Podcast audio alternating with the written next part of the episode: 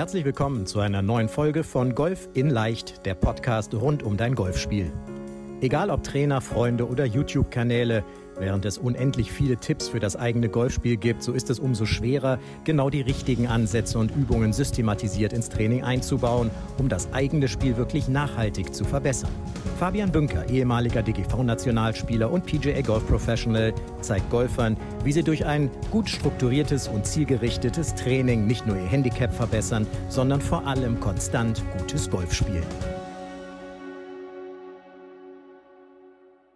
Herzlich willkommen zu einer neuen Folge deines Lieblingspodcasts und ich hoffe erstmal, dass es dir gut geht. Ich hoffe, du konntest jetzt nach den Clubmeisterschaften, wir sind ja, ja Ende September, Anfang Oktober, wenn diese Folge, dieses Video live gehen, ähm, ja, dass du noch ein bisschen Golf spielen konntest. Ich glaube, es sind noch eine Menge Turniere, auch nach den Clubmeisterschaften. Die Saison zieht sich ja immer länger nach hinten raus. Das ist ja wirklich äh, eigentlich fantastisch denn die Bedingungen sind eigentlich ideal, zumindest hier in Bremen und das will immer was heißen, finde ich. Ja? Also, wir sind angekommen bei, ich muss mal in unseren Redaktionsplan gucken, bei Folge 139.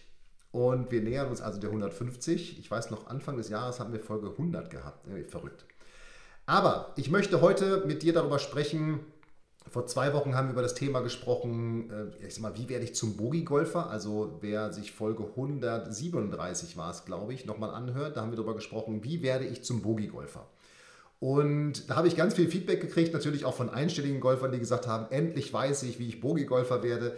Aber good news, ich möchte heute darüber sprechen, was du tun kannst, um endlich unter 80 zu spielen. Also endlich einstellig zu spielen. Oder 81 wäre es ja Handicap 9, wenn man mal ein, ein Paar 72 Platz nimmt. Und da möchte ich einfach auch nochmal vorwegnehmen, so einen ganz kleinen Punkt. Ich werde immer wieder angesprochen, boah, ich bin jetzt einstellig, ich habe Handicap 9,9.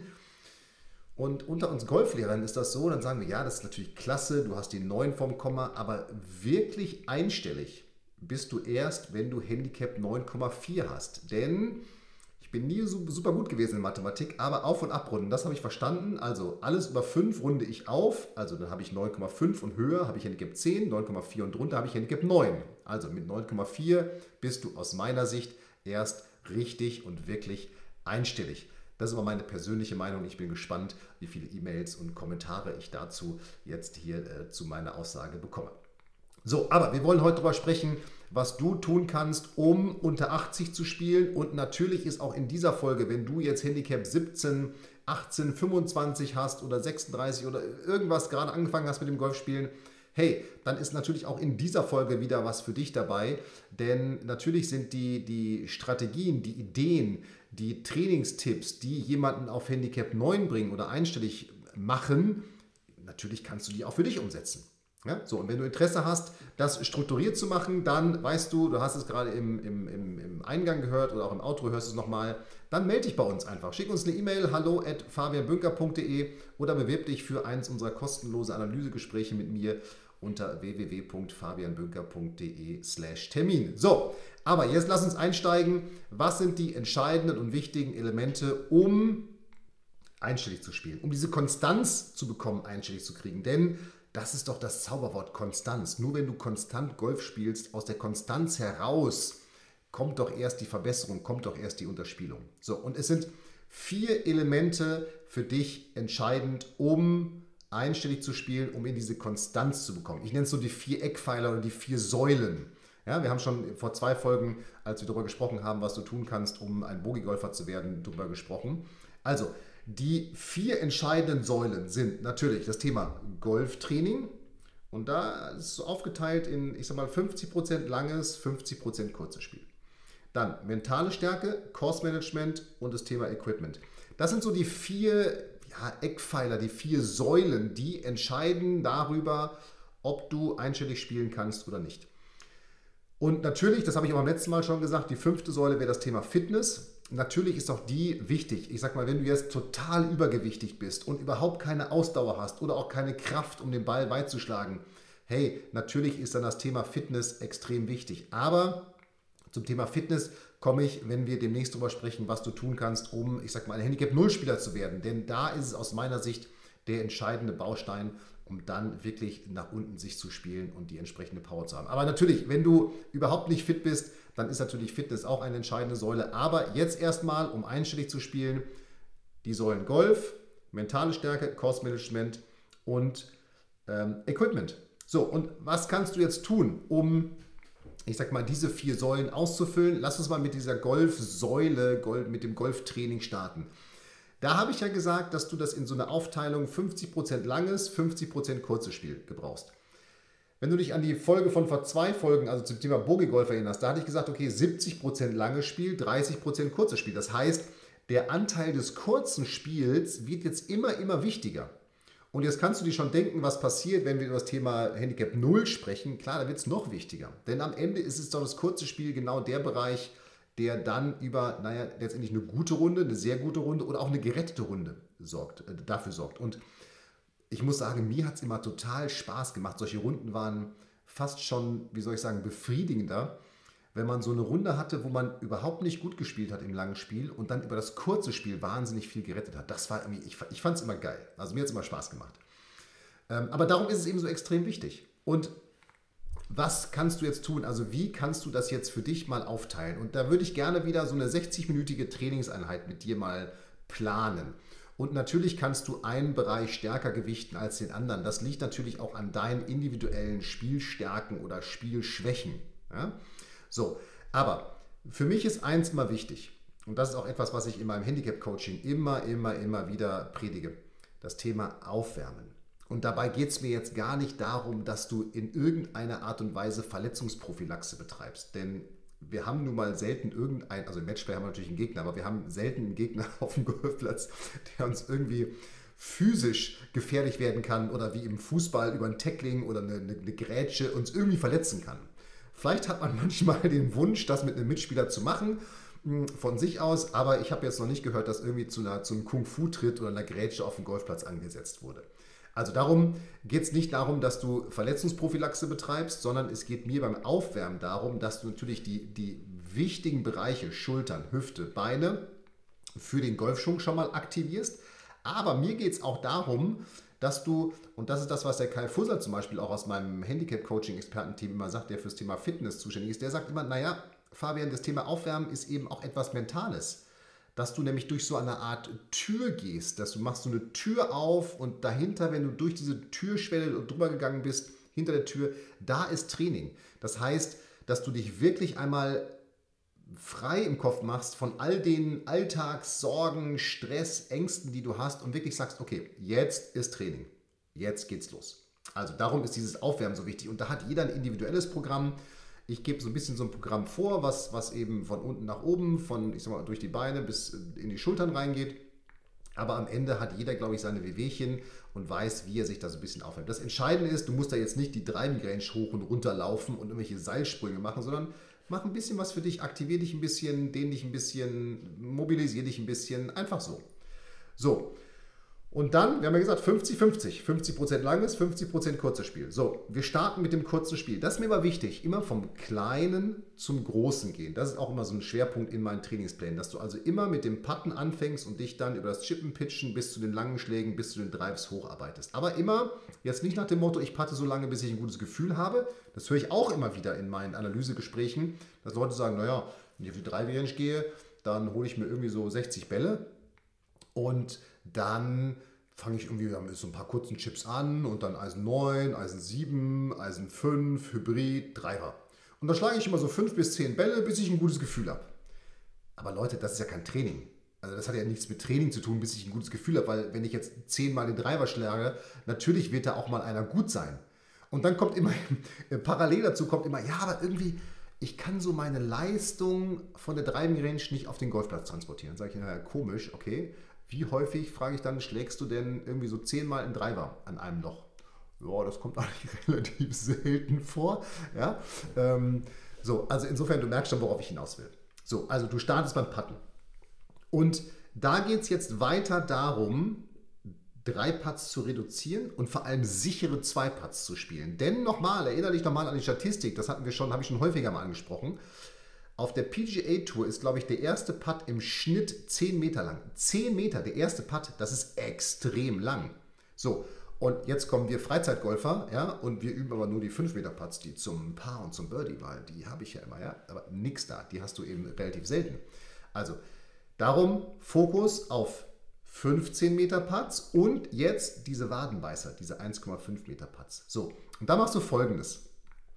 Du steckst dir sechs Tees im Kreis, so 1,5 Meter entfernt vom Loch, um ein Loch. Dann gehst du 15 Meter von dem Loch weg und steckst da auch ein Tee hin. Idealerweise paddest du sogar immer aus einer anderen Richtung. So, und jetzt nimmst du dir 10 Bälle und jetzt achtest du wieder auf einen immer gleichbleibenden Rhythmus. Denn dieser Rhythmus, das ist das Entscheidende für die langen Putts. Natürlich musst du den Ball auch in der Mitte treffen und so weiter. Ja? Aber erstmal ist der Rhythmus das Entscheidende. Denn über diesen Rhythmus kannst du dann eine super Längenkontrolle herstellen. Indem du nämlich einfach sagst, das ist mein Rhythmus und jetzt wechselst du sozusagen abhängig von der Puttdistanz nur noch deine Schwunggröße. Du bleibst aber in deinem Rhythmus. Das heißt, dass du dann darüber immer die entsprechenden Schlägerkopfgeschwindigkeiten herstellst, die dann den Ball eben unterschiedlich lang patten. Also was weiß ich, was du dann brauchst. Ja? So, und darum ist es eben so wichtig, baue für dich, justiere dich auf einen immer gleichen Rhythmus, so aus 15 Metern. Und da ist deine Aufgabe aus 15 Metern, dass du von diesen 10 Bällen mindestens mal 8 in diesen 1,5 Meter Kreis. Wichtig, die Tees sollen 1,5 Meter vom Loch entfernt stecken. Also du hast dann sozusagen 3 Meter Durchmesserkreis. 1,5 Meter, das sind so 10 Prozent, sage ich mal, der Gesamtputtlänge. In diesem Kreis sollte der Ball liegen, denn das ist ganz simpel. Wenn der Ball in diesen 1,5 Metern liegt, dann ist der zweite Putt viel, viel leichter. Denn die drei Putts entstehen nicht dadurch, dass du einen langen Putt hast, sondern die drei Putts entstehen dadurch, dass du diesen ersten Putt nicht nah genug ans Loch bringst. Und darum ist es eben so, so gut, wenn du auch mit so Tees dir das absteckst, weil du dann einfach eine optische Rückmeldung sofort bekommst. Okay, der war zu lang, der war zu kurz. Natürlich kriegst du dir auch so die optische Rückmeldung. Aber du siehst eben dann nochmal viel markanter, wo liegt denn wirklich mein Ball. Und das ist eben auch ganz simpel. Wenn man sich Statistiken von Mark Brody anguckt, die ich auch viel nutze, dann weiß man einfach, dass bestimmte Handicap-Klassen aus zum Beispiel einem Meter Ne, die machen nicht alles rein, sondern die spielen irgendwie jeder zehnte Putt aus einem Meter geht vorbei. So, und das ist ja Käse eigentlich. Ne? So. Und darum eben, jetzt haben wir einen Meter besprochen, aber 1,5 Meter. Eine ganz simple Übung. Aber du hörst nicht auf, bis du nicht von 10 Bällen 8 in diesen Kreis reingespielt hast. Denn bevor du das nicht gemacht, geschafft hast, musst du mit den kurzen Putts eigentlich gar nicht anfangen.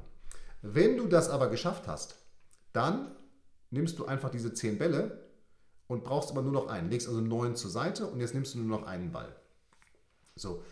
Und jetzt lässt du diese sechs Tees um das Loch herum stecken und suchst dir oder definierst ein Start-Tee. Und jetzt ist es deine Aufgabe, dass du von diesen sechs Putts, wenn man sechs Tees ums Loch herum aus 1,5 Metern, dass du die in Folge lochst. In Folge. Du hörst erst auf mit der Übung, wenn du alle sechs in Folge gelocht hast. Du merkst, beide Übungen, ja, wir üben Technik mit Rhythmus und so weiter, ja? Aber sie sind sehr platznah aufgebaut. Denn die Gedanken, die da entstehen, hört sich erstmal leicht an, diese, man nennt es Erfolgsserie, dieses mit sechs Putts in Folge lochen. Hört sich erstmal total simpel an. Ne? Oh, sechs Putts aus 1,5 Metern, das mache ich doch locker. Glaube mir, spätestens beim vierten oder fünften Putt wird dich diese Aufgabe mental richtig fordern. Weil dann kommen diese kleinen Selbstgespräche. Ne? Teufelchen hier auf der rechten Schulter. Oh, Fabian, guck mal, nur noch den reinmachen, dann hast du es geschafft. So, und jetzt denkst du, was ist daran schlimm an dem Selbstgespräch? Naja, dieses Selbstgespräch lenkt dich total ab davon, was du tun sollst. Du sollst mit diesem Ball einlochen. Das heißt, mit dieser Übung lernst du, dass du durch diese Störgedanken hindurch deine Routine durchziehst. So, und nebenbei baust du Selbstvertrauen auf, weil du permanent siehst, dass du diese Putts lochst. Und, naja, sie ist auch ein bisschen nervig, die Übung, weil wahrscheinlich wirst du es nicht immer beim ersten Mal schaffen diese sechs Putts in Folge zu lochen. Vielleicht brauchst du drei Versuche, fünf Starts, sechs Starts. Ich habe keine Ahnung. Ich habe schon, ich weiß nicht, wie, wie viele Starts machen sehen. Bestimmt schon mal 20 dafür. Weil immer wieder dann am letzten Putt kommt immer, oh, jetzt, wenn ich den reinmache, bin ich fertig. Zack, vorbei. Also, du weißt, worauf ich hinaus will. Das ist Thema Putten. Und damit hast du die beiden relevanten Puttlängen, nämlich die ganz langen Putts und die kurzen Putts, in einer sozusagen in einer Übung abgedeckt. Total simpel, total easy. So, wenn du das gemacht hast, dann gehst du in den Pitch-Bereich.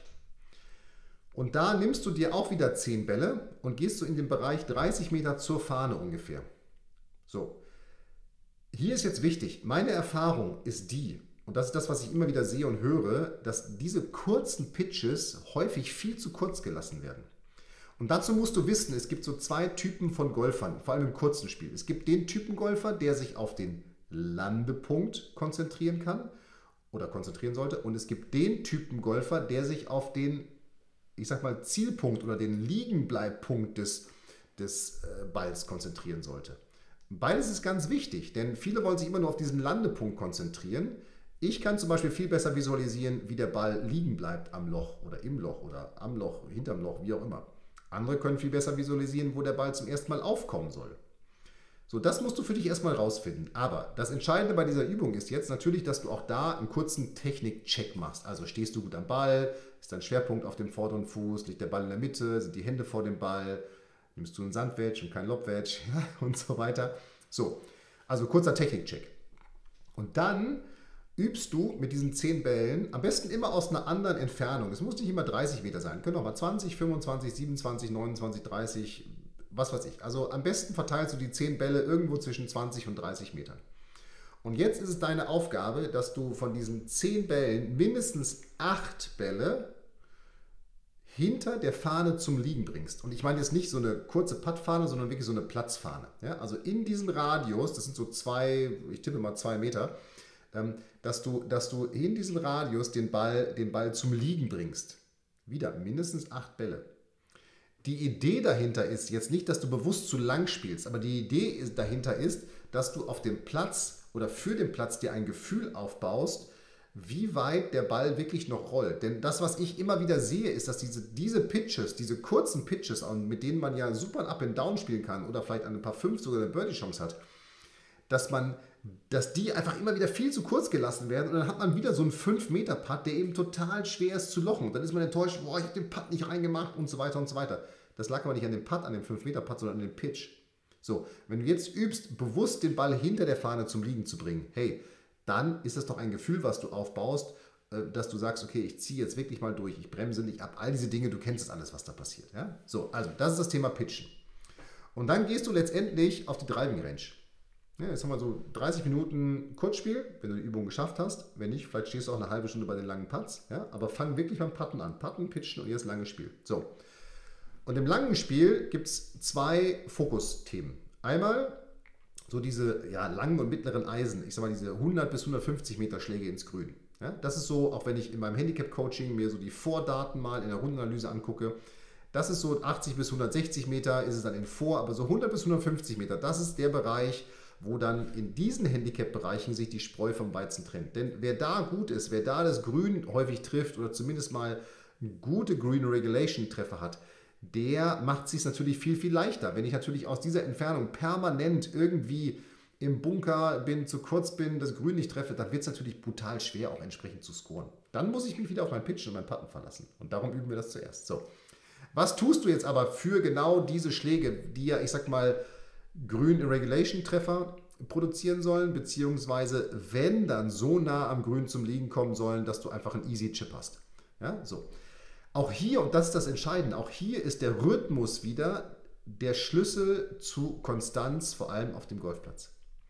Das heißt, dass du wirklich mit den Schlägern, die du für diese 100 bis 150 Meter brauchst, da suchst du dir Ziele auf der Driving Range, am simpelsten 100, 110 oder vielleicht habt ihr 100 Meter, 125, 150 Meter als Schilder auch. Ja, so.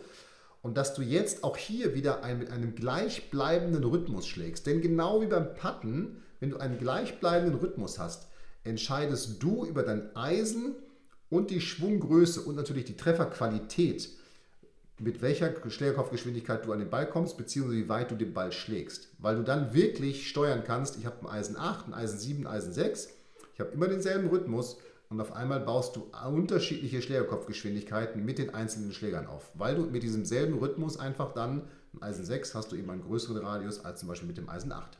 Darum hast du eine höhere Schlägerkopfgeschwindigkeit. Und du wirst über diesen gleichbleibenden Rhythmus, ich empfehle ja immer den 1, 2, 3 Rhythmus, wirst du auch merken, dass du den Ball einfach konstanter triffst. Ich habe in einer anderen Folge schon mal darüber gesprochen, dass eben, oder auch auf meiner, auf meiner, in meinem Handicap-Coaching in verschiedenen Videos, dass eben die beste Technik ohne guten Rhythmus nichts wert ist. Lieber eine Harakiri-Technik, aber einen guten Rhythmus, das ist viel konstanter und viel wiederholbar, als wenn du irgendwie den allertollsten Schwung der Welt hast. Ja? So. so trainierst du diese 100 bis 150 Meter Schläge. Auch hier wieder gleicher Rhythmus, immer einen anderen Schläger, immer ein anderes Ziel, immer eine andere Richtung schlagen. Permanent wechseln. Natürlich auch hier kurzer Technik-Check-up, Stimmen, Griff, Stand, Ausrichtung, alles, was du so im Setup, sage ich mal, statisch kontrollieren kannst. Aber eben dann darauf achten, okay, immer gleicher Rhythmus. So. Und jetzt, und das ist das Entscheidende jetzt, wir haben ja bei Handicap 18 davon gesprochen, Präzision vor Schlaglänge. Jetzt wird Schlaglänge vom Tee immer entscheidender. Das heißt, erstens, da kommen wir gleich drauf im Fitting, du brauchst natürlich einen Driver, der optimal zu dir passt. Der macht schon mal richtig viel aus. Aber es geht jetzt eben, ich sag mal, einfach darum, wirklich mehr Länge auf den Driver zu kriegen. Denn je länger der Drive ist, natürlich nicht Harakiri-mäßig durch die Gegend, ja, aber je länger der Drive ist, desto kürzer ist der Schlag ins Grün, desto mehr Grüns wirst du treffen, desto leichter wird das Scoren. Und Schlaglänge hast du. Ein Gefühl kannst du im kurzen Spiel, das kannst du verlieren. So, und darum ist es eben hier so wichtig, dass du wirklich über gezielte Geschwindigkeitsübungen, also entweder Fitnesstraining oder Superspeed-Sticks-Training, dafür sorgst, dass du eben diese Schlägerkopfgeschwindigkeit aufbaust, abrufen kannst und eben auch entsprechend den Ball dann weit schlägst. Aber hier, es wird eben einfach immer, immer wichtiger, dieses Thema Schlaglänge zu generieren. So, das ist so, ich sag mal, ich kann jetzt den individuellen Schwerpunkt bei dir jetzt natürlich über diesen Podcast nicht festlegen, ja, aber das wären so die vier großen Bereiche, sage ich mal, die du in, diesem, in dieser Säule Golftraining für dich angehen solltest. Und natürlich, ich sag mal, auch Techniktraining und all das, aber nochmal, Techniktraining ist nicht das Allheilmittel, das ist eben das Entscheidende, sondern du musst eben dann auch deine, deine Stärken und Schwächen individuell trainieren und vor allem dann sind das die vier elementaren Bereiche, die dafür sorgen, dass du eben genau diese Konstanz in dein Golfspiel bekommst. Und bei Konstanz sind wir auch immer schon beim Kopf, also Säule mentales Training. Da geht es nochmal, jetzt wird es wieder immer, immer wichtiger, dass du deine Nerven im Griff behältst, dass du nicht dich von einem schlechten Schlag auf der Runde wirklich runterziehen lässt.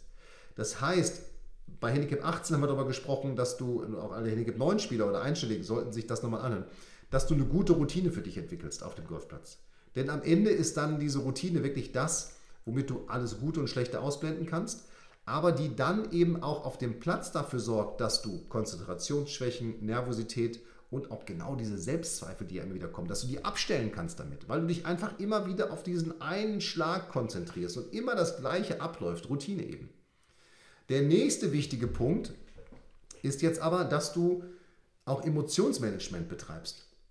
Denn natürlich können da auch mal Emotionen kommen, also gute wie schlechte Emotionen. Das Ding ist nur, also erstens, ich habe ja letzte Folge mit dem Janik Rosenberger darüber gesprochen, man darf sich auch mal über einen guten Schlag freuen übrigens, man muss sich nicht nur über schlechte Schläge ärgern, aber du musst eben lernen, dass du diese Fehlschläge, die einfach kommen werden, das ist so sicher wie das Abend in der Kirche, dass du die abstellst. Nicht abstellst, sondern dass du die Reaktion darauf kontrollierst. Denn das ist das, was du kontrollieren kannst. So, und darum musst du eben solche Techniken wie zum Beispiel die 10-Schritte-Regel lernen, wo du einfach lernst, dass du dich innerhalb von 10 Schritten oder nach zehn Schritten ganz gezielt wieder regulierst und dich voll auf den neuen Schlag fokussierst. Und dich eben nicht noch jetzt aufregst über den schlechten Schlag, der vor drei Löchern gewesen ist. Ja, so. Darum in diesem Bereich Mentalstärke, neben der Routine, die sicherlich schon sehr, sehr, ich sag mal, gefestigt ist bei dir, die müsste man natürlich auch nochmal in diesen, ich sag mal, einzelnen Boxen überprüfen. Aber dass du da eben wirklich darauf achtest, dass du sowohl schlechte als auch gute Schläge erstens akzeptierst, dich ganz kurz emotional damit beschäftigen darfst und dann über diese 10-Schritte-Regel eben lernst, okay, in diesen 10 Schritten kann ich mich emotional damit beschäftigen. Also, dass du dann sagst, wenn ich den elften Schritt mache, abgehakt, Blick nach vorne. Oder dass du dir sozusagen das etwas umdrehst und so machst, dass du dir erlaubst, okay, in diesen, ich gehe jetzt zehn Schritte und nach zehn Schritten darf ich mich aufregen über den Schlag oder extrem freuen. Was passieren wird, ist, ich habe da schon häufiger darüber gesprochen, dass du, wenn du diese zehn Schritte gegangen bist und dann machst du den elften, dann sagst du, okay, jetzt darf ich mich aufregen. So, macht natürlich kein Mensch. Das heißt, du lernst dadurch, dass du einen Raum zwischen den Schlag und deine Reaktion bringst. Alle Eltern unter uns, die jetzt zuhören, die kennen, die wissen, wovon ich rede, ja? Also einen gedachten mentalen Raum, den man zwischen sich bringt, zwischen das Ereignis und die Reaktion. Und dass du damit sozusagen auch diese Emotionen, vor allem die negativen, die deinem Spiel der Schaden, komplett aus dem Spiel nehmen kannst. Also darum mentale Stärke, Routine entwickeln und eben dieses Thema Emotionskontrolle, Emotionsmanagement. Kursmanagement. Du musst deine Stärken und Schwächen kennen. Beim letzten Mal haben wir darüber gesprochen, no risk, no fun, das stellen wir ab, das ist meistens no fun. So, jetzt geht es darum, dass du weißt, wie weit schlägst du den einzelnen Schläger und dass du auch über Rundenanalysen trackst, wie weit fliegt er denn auf dem Platz wirklich. Denn das, ich nutze ja vor in meinem Handicap-Coaching und das ist so spannend, wenn man sich das dann anguckt und dann in Relation setzt von wo sind denn äh, Golfer gut ins Grün zum Beispiel, wenn ich mir die Vorstatistiken von meinen Spielern, von meinen Coaches angucke. Dass ich dann gucke, okay, von wo bist du gut ins Grün und von welche Schläger schlägst du da. Und dann sieht man ganz häufig, immer ein Beispiel, ich schlage mein Eisen 835 Meter. Komischerweise aus 135 Metern bin ich, was Strokes Gained angeht, in den Distanzbereichen total gut. Ja? Und vielleicht bin ich aus 150 Metern nicht so gut, weil ich habe überhaupt keinen Schläger für 150 Metern. Das heißt, über diese Schlaglängenvermessung erfährst du nicht nur, wie weit schlägst du den einzelnen Schläger im Schnitt, sondern du siehst eben auch, wo sind eventuell Lücken oder auch wo sind zu geringe Abstände zwischen einzelnen Schlägern. Was dann dazu führt, dass du einen Equipment-Check machen solltest, den ich dir empfehle, um herauszufinden, muss ich Loft und Line nochmal irgendwie verändern, brauche ich einen neuen Schläger und so weiter und so weiter. Ja, so. Also darum im Thema Course Management, kenne deine Schlaglängen. Und jetzt kommen wir zum Thema Equipment. Das ist ja sozusagen die vierte Säule, die jetzt dazu kommt. Denn ich bin mir ganz sicher, alle, die zuhören, haben gutes Equipment oder sind äh, zumindest äh, gefittet. Und das ist der Punkt. Wenn du noch kein Fitting gemacht hast, dann solltest du jetzt einen Termin machen, um ein Fitting ja, zu vereinbaren. Schick uns gerne eine E-Mail an hallo.fabianbünker.de und frag nach einer Fitterliste, die wir empfehlen. Äh, grundsätzlich in meinem Handicap-Coaching habe ich zum Beispiel den Marco Burger dabei von HEO Fitting. Ähm, also das sind die aus meiner Sicht, die sind top, die Jungs. Es gibt aber auch ganz viele andere super Fitter in Deutschland. Wie gesagt, wir haben eine Liste erstellt. Schick uns gerne eine E-Mail. Schreib uns ganz kurz, dass du die Folge gehört hast, was deine Ziele sind in deinem Golfspiel und was du brauchst. Und dann schicken wir dir diese Fitterliste natürlich sehr gerne als PDF zu. Also, zum Thema Equipment. Es müssen wirklich alle deine Schläger gefittet sein. Denn du kommst jetzt wirklich in Spielbereiche hinein, wo, ich sag mal, es auf Nuancen auch teilweise ankommt. Das heißt, die Schläger, die du spielst, müssen zu dir passen, individuell zu dir passen, vom Putter bis zum Driver. Das ist das Entscheidende. Und, und das habe ich beim letzten Mal auch gesagt, und da bin ich felsenfest von überzeugt, wenn du so einen Ball-Gemüsegarten, wie mein Mentor Frank Adamovic immer sagt, in deinem Deck hast, also irgendwie einen Ultra, einen Pinnacle, einen V1, einen gelben, einen roten, dann wird das nichts. Fange also an, nach einem Ballmodell zu suchen, das zu dir passt. Also alle großen Ballhersteller und Strixon ist natürlich die absolute Nummer 1 dabei, die zeigen dir auf ihrer Website, welcher Ball passt zu welcher Spielstärke. Also da erkundige dich einfach mal auf den individuellen Websites der Firmen, welcher Ball passt zu meinem Spiel. Und es wird nie den, den All-In-Ball geben, es wird immer ein Kompromiss sein. Du musst eben für dich wissen, was sind meine Stärken und Schwächen in meinem Spiel. Brauche ich mehr Länge, brauche ich mehr Präzision, brauche ich mehr Spin und danach kannst du dann den Ball aussuchen. Das Entscheidende ist, dass du jetzt nicht eben einen Brand durchgängig spielst, um einen Brand durchgängig zu spielen, sondern dass du eben mit diesem Ball, mit diesem immer gleichen Ballmodell ein viel besseres Feedback, vor allem beim Putten, beim Chippen und beim Pitchen bekommst. Denn unterschiedliche Bälle, ich habe vorhin Ultra Pinnacle V1 angesprochen, rollen auch unterschiedlich weit zum Beispiel, weil sie einfach unterschiedliche Oberf Oberflächen haben. So, und wenn du immer den gleichen Ball, das gleiche Ballmodell spielst, dann kannst du dich darauf einstellen und kriegst eben auch ein entsprechendes Feedback. Und das ist doch entscheidend, das ist doch wichtig. So, und das wären so die die vier großen Säulen, die Punkte, die Inhalte, die du für dich entwickeln musst, um ja, Break 80, wie so schön heißt auf Englisch, ja, also um unter 80 zu spielen, um einstellig zu werden, um ein Handicap 9,4 und besser zu bekommen, um nochmal an den Eingang dieses Podcasts, dieses Videos zu kommen.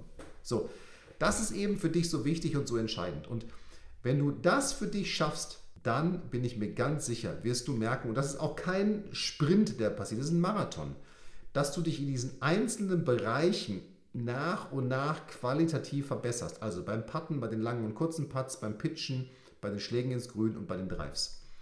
So, aber, und das ist eben auch wichtig, und darum sind jetzt auch Rundenanalysen extrem wichtig, um das Ganze mal zu tracken, um Fortschritte zu sehen, um zu sehen, okay, werde ich bei den langen Putts besser, loche ich mehr Putts, treffe ich mehr Fairways, treffe ich mehr Grüns. Ja, darum, und das ist auch etwas, und da fange ich dann auch in meinem Handicap-Coaching in, in diesem Handicap-Bereich mit an, wenn es Richtung einstellig geht, da fangen wir an, Rundenanalysen zu machen. Die sind eine Pflicht, die sind ein Muss. Ohne geht es tatsächlich gar nicht. So, und das ist auch das, was ich dir empfehle, dass du guckst mal nochmal, ich empfehle vor, ich finde, es ist die beste Rundenanalyse, die es gibt. Es gibt ganz viele andere Systeme auch, dass du einfach guckst, dass du dir eine Rundenanalyse zulegst, dass du trackst, was machst du in Social, in Trainings und in Turnierrunden und dass du das dann auch mit deinem vergleichen kannst, mit deinem Ist-Stand heute und mit dem, wie du dich vielleicht in drei, vier, fünf, sechs Monaten entwickelt hast. So, und jetzt freue ich mich auf dein Feedback. Wie gesagt, schick uns gerne eine E-Mail hallo at fabianbünker.de. Ähm, ja, melde dich mit Feedback zu der Runde. Äh, bin gespannt, was du sagst, ab wann man einstellig ist. Ich bin aber auch gespannt, wo du gerade, schreib uns, wo stehst du gerade mit deinem Golfspiel? Was sind deine Ziele? Wo willst du hin? Dass wir, dass wir da im Austausch sind, da freue ich mich sehr drauf. Und jetzt würde ich sagen, viel Spaß beim unter 80 Spielen oder auf dem Weg dahin. Und wir sehen und hören uns in der nächsten Woche wieder, wenn es wieder heißt, hier ist eine neue Folge des Golf in Leicht Podcasts. In dem Sinne, bleib gesund, hier war der Fabian. Vielen Dank, dass du bei der heutigen Folge dabei warst. Wenn du direkt von Fabian und seinem Team gecoacht werden willst, dann gehe jetzt auf www.fabianbünker.de/termin und bewirb dich für ein kostenloses Analysegespräch. In diesem einstündigen Gespräch wird dein Golfspiel ganzheitlich analysiert und dir basierend darauf ein Trainingsplan an die Hand gegeben, mit dem auch du besser und konstanter Golf spielen kannst. Denn konstantes Golf entsteht nicht durch planloses Training. Stattdessen ist ein ganzheitlicher Trainingsplan mit direktem Feedback eines Trainers essentiell, damit du dich zu jedem Zeitpunkt auf dem Weg der Verbesserung befindest und an der größten Verbesserungsmöglichkeit in deinem Spiel arbeitest. Falls das für dich interessant ist, dann geh auf www.fabianbünker.de/termin und bewirb dich für ein kostenloses Analysegespräch.